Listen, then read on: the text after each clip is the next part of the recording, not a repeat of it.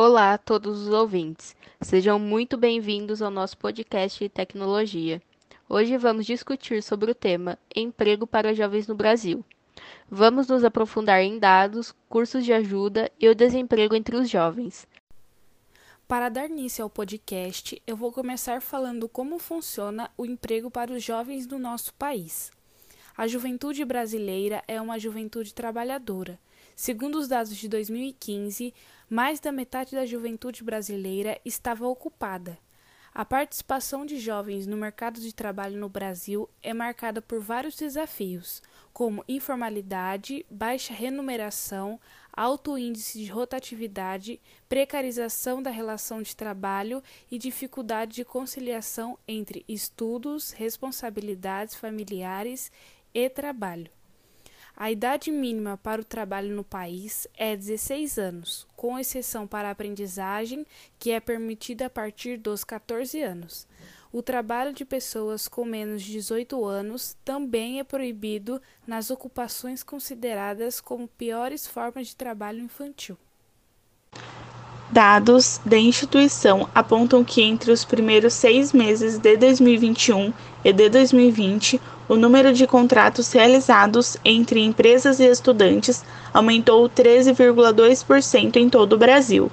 Os contratos de aprendizagem, ou seja, menor e jovem aprendiz, cresceram 51,6% no período, e os estágios avançaram 4,6%.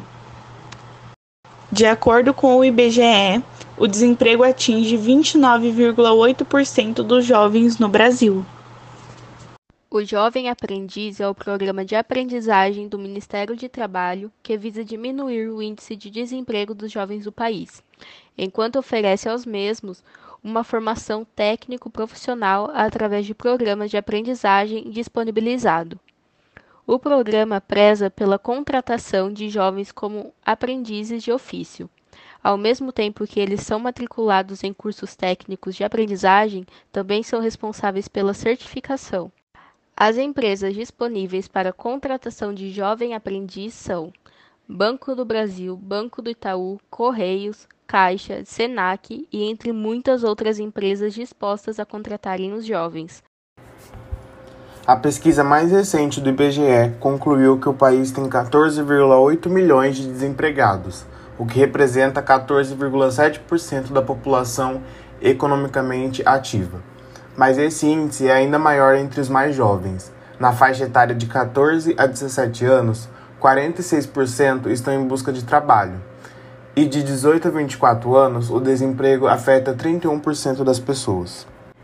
Uma nota técnica divulgada nesta terça-feira pela Secretaria de Política Econômica do Ministério da Economia confirma essa situação.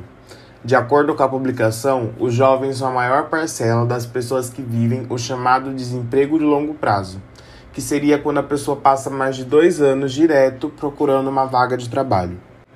De acordo com os técnicos da secretaria, o desemprego de longo prazo se caracteriza pelo predomínio de pessoas com idade de 17 a 29 anos. Outro dado levantado pela nota é que as mulheres ainda são mais afetadas em uma proporção de duas jovens para um jovem do sexo masculino. Também é grande o número de pessoas com baixa escolaridade. A nota técnica alerta ainda que quanto mais tempo uma pessoa fica desempregada, menor a chance de se recolocar no mercado de trabalho. O objetivo da nota divulgada pelo Ministério da Economia foi fazer um raio-x dos desempregados no Brasil e entender quem são essas pessoas afetadas por um desemprego tão persistente.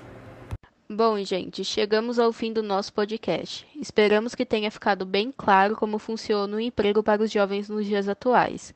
Muito obrigada pela atenção de todos e ficamos por aqui.